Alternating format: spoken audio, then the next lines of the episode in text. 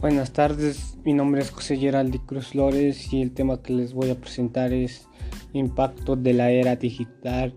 en práctica educativa. 5 de marzo del 2019, Ricardo Ramírez Bogotá. El sector educativo es decisivo para la formación y desarrollo del capital humano de cada nación, ya que permite trabajar en la innovación para lograr un crecimiento sostenible.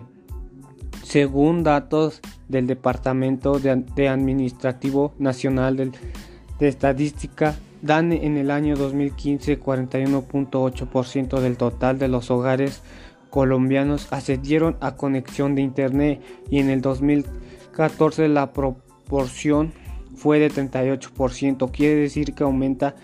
3.8 puntos porcentuales mientras que en el 2010 se ubicó en 19.3% de la trascendencia del manejo de las tecnologías de la información y la comunicación TIC. En la educación se vuelve factible aumentar el capital humano dentro de la nación logrado que la mano de obra sea cada vez más calificada y competitiva al incorporar tecnología en las aulas puede posibilitarse que los estudiantes se motiven por lo que están aprendiendo y sean capaces de aplicar los conocimientos de manera práctica. De igual forma, los profesores pueden actualizar sus métodos de enseñanza mediante la interacción con docentes de otras escuelas y de otros países al tiempo que los padres de familia se involucren más de la educación de sus hijos. Y bueno, pues esto es lo que quiere decir es que en la era digital la forma de aprender ha cambiado mucho y por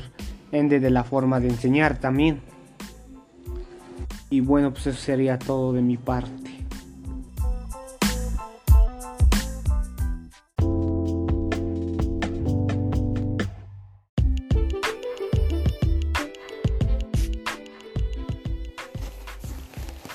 Las OSS en nuestro país. Pues nos dice que en el 2014, de acuerdo con datos del INEGI, las OSS o instituciones sin fines de lucro, eh, nos dice que la ISFL en México representaron el 3% del Producto Interno Bruto de la P, la I y la B en perspectiva, en ese mismo año el sector, el sector agrícola aportó un, 3.1% del PIB, punto aunado eh, que a esto las, las ISFL representan el 21% de todo el valor agregado en el sector educativo, el 12% en el campo de las artes el entrenamiento y la recreación y casi el 5% en la salud y asistencia social, de acuerdo con la información obtenida en el, en el reporte State of Global Civil Society and Voluntary del Centro de, de Estados Estudios de la Sociedad Civil de la Universidad Johns Hopkins. A pesar del paso específico de este sector en la economía y de su contribución para el fortalecimiento de la democracia en México, solamente existen un total de 6.205 instituciones sin fines de lucro privadas, cifra que en un país con cerca de 120 millones de habitantes resulta marginal comparada con otros países de la región. Chile, por ejemplo, cuenta con más de 100.000 OCS y una población de 18.000 personas. Retos, de, retos y obstáculos para la expansión de las organizaciones de la sociedad civil. El subdesarrollo de la sociedad civil organizada en México se debe en una gran medida a que nuestro país, este, nuestro país aún no cuenta con una política nacional coherente e integral para regular y promover el sector de las ISFL. Entre los distintos retos y obstáculos que enfrentan sobresalen la escasez de financiamiento y la sobreregulación. La escasez de financiamiento. Si bien existen OSS que han sabido captar fondos, donaciones de fundaciones y programas internacionales, la realidad es que no todas las organizaciones tienen acceso a estos recursos ni cuentan con la capacidad para procurarlos de forma sustentable. La permanencia de una OSS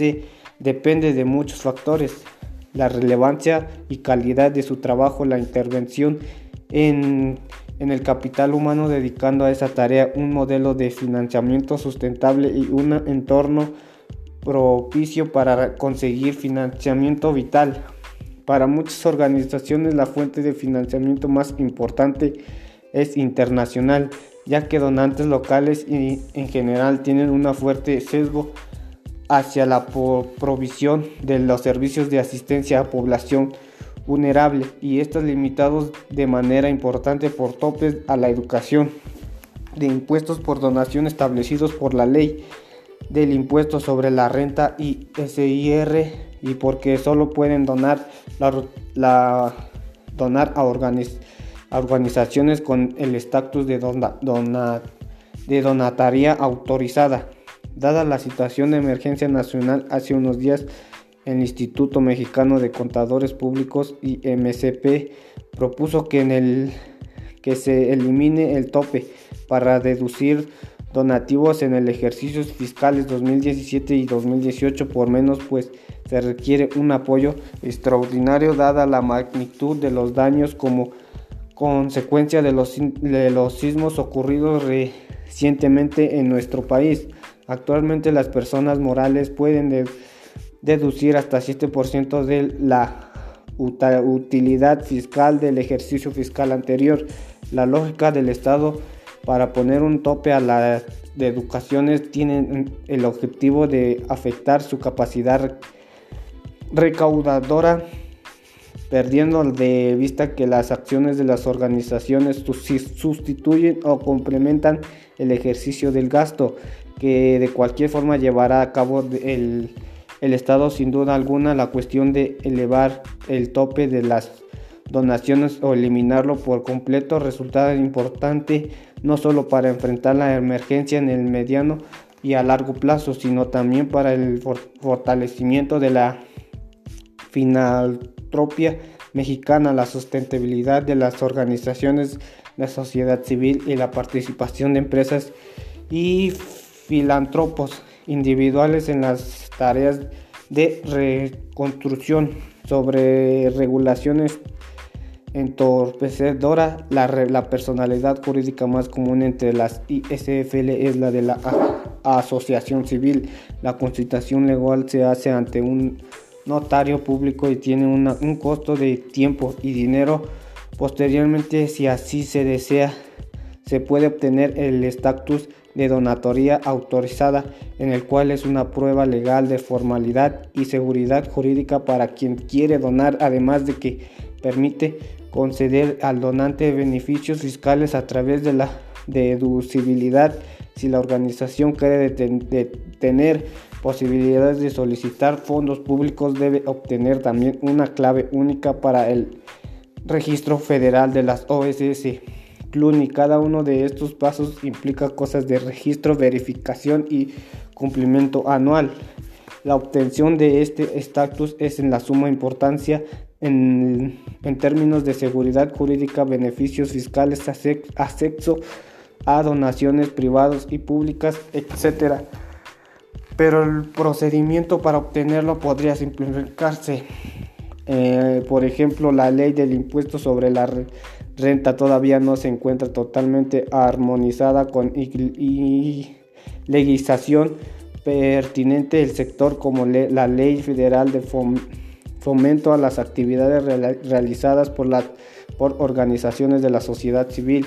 Nos enfrentamos a diversas inconsistencias que generan inseguridad jurídica y un doble estándar promovido por el, propio gobierno. La verificación de actividades de una asociación civil sigue siendo relativamente